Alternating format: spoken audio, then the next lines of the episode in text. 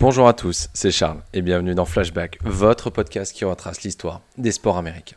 Et aujourd'hui, on prend la machine à remonter le temps une nouvelle fois et on se retrouve dans les gradins du Madison Square Garden en 1970. When the garden was Eden. Cette expression vaut mille mots. Elle fait surtout référence à une période dorée des pensionnaires de la grosse pomme, les New York Knicks. En 1970, les New York Knicks possèdent un sacré effectif.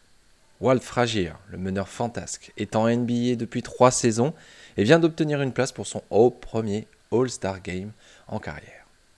Willis Reed est à New York depuis un paquet de saisons et il est multiple All-Star et vient d'être élu MVP de la saison régulière, 22 points et 14 rebonds de moyenne. Le duo est accompagné de beaux lieutenants.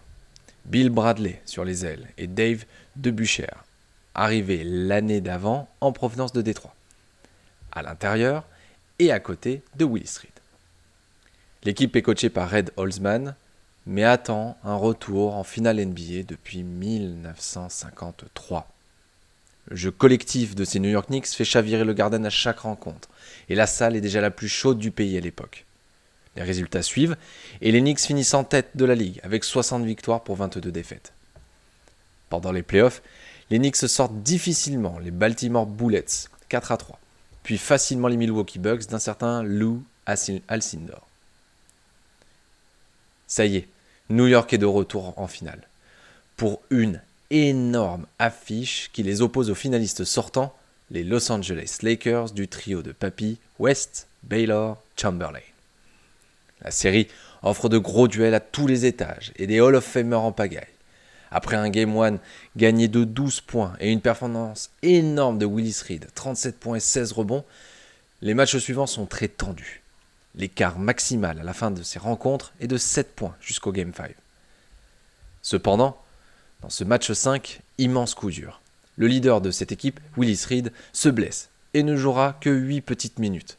Ses coéquipiers s'imposeront tout de même, mais les observateurs ont peur pour la suite de la série. Les doutes vont se confirmer car ils prendront une fessée au Game 6, 135 à 113 à Los Angeles.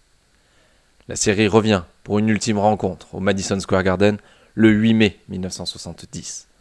La salle est archi comble pour ce match décisif qui couronnera l'une des deux équipes. Malgré l'absence annoncée de Willis Reed, l'opportunité de gagner un titre n'a jamais été aussi proche pour les New-Yorkais. C'est là que va se dérouler l'un des plus grands moments de l'histoire de la NBA. Les deux équipes sortent pour s'échauffer, et Willis Reed est parmi eux. Il boite, mais il est en tenue et arrive sur le terrain. La Terre s'arrête de tourner l'espace de quelques secondes, et le Garden est en totale ébullition. L'ovation réservée au capitaine est extraordinaire, surréaliste. Certaines personnes présentes dans la salle diront plus tard que le niveau de son atteint dépassait l'entendement, que les gens étaient en transe et hurler. Un cri du cœur qui a bouleversé toutes les personnes qui ont suivi ce match, spectateurs et téléspectateurs. Le match démarre, et qui marque les deux premiers points du match? Bah c'est Willis Reed, évidemment. La salle est chauffée à blanc, et les Lakers ne savent pas comment réagir.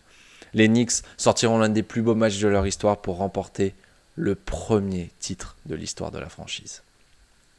Un seul homme a tout changé. Willis Reed.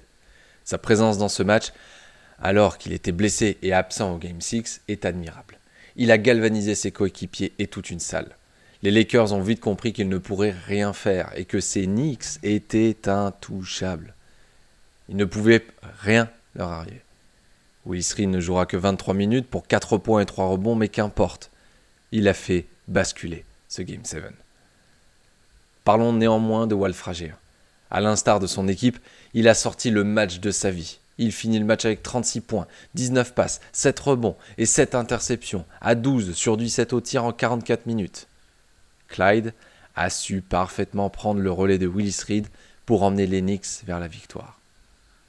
Cette équipe des Knicks a marqué l'histoire de la Grande Ligue de son empreinte, puisqu'ils remporteront un deuxième titre en 1973, avec entre-temps l'arrivée d'Earl the Pearl Monroe.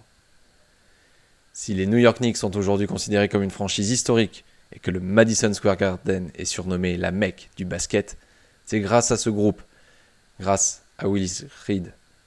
When the garden was heaven, tout simplement. J'espère que cet épisode vous a plu. On se retrouve dès demain pour un nouvel épisode de Flashback.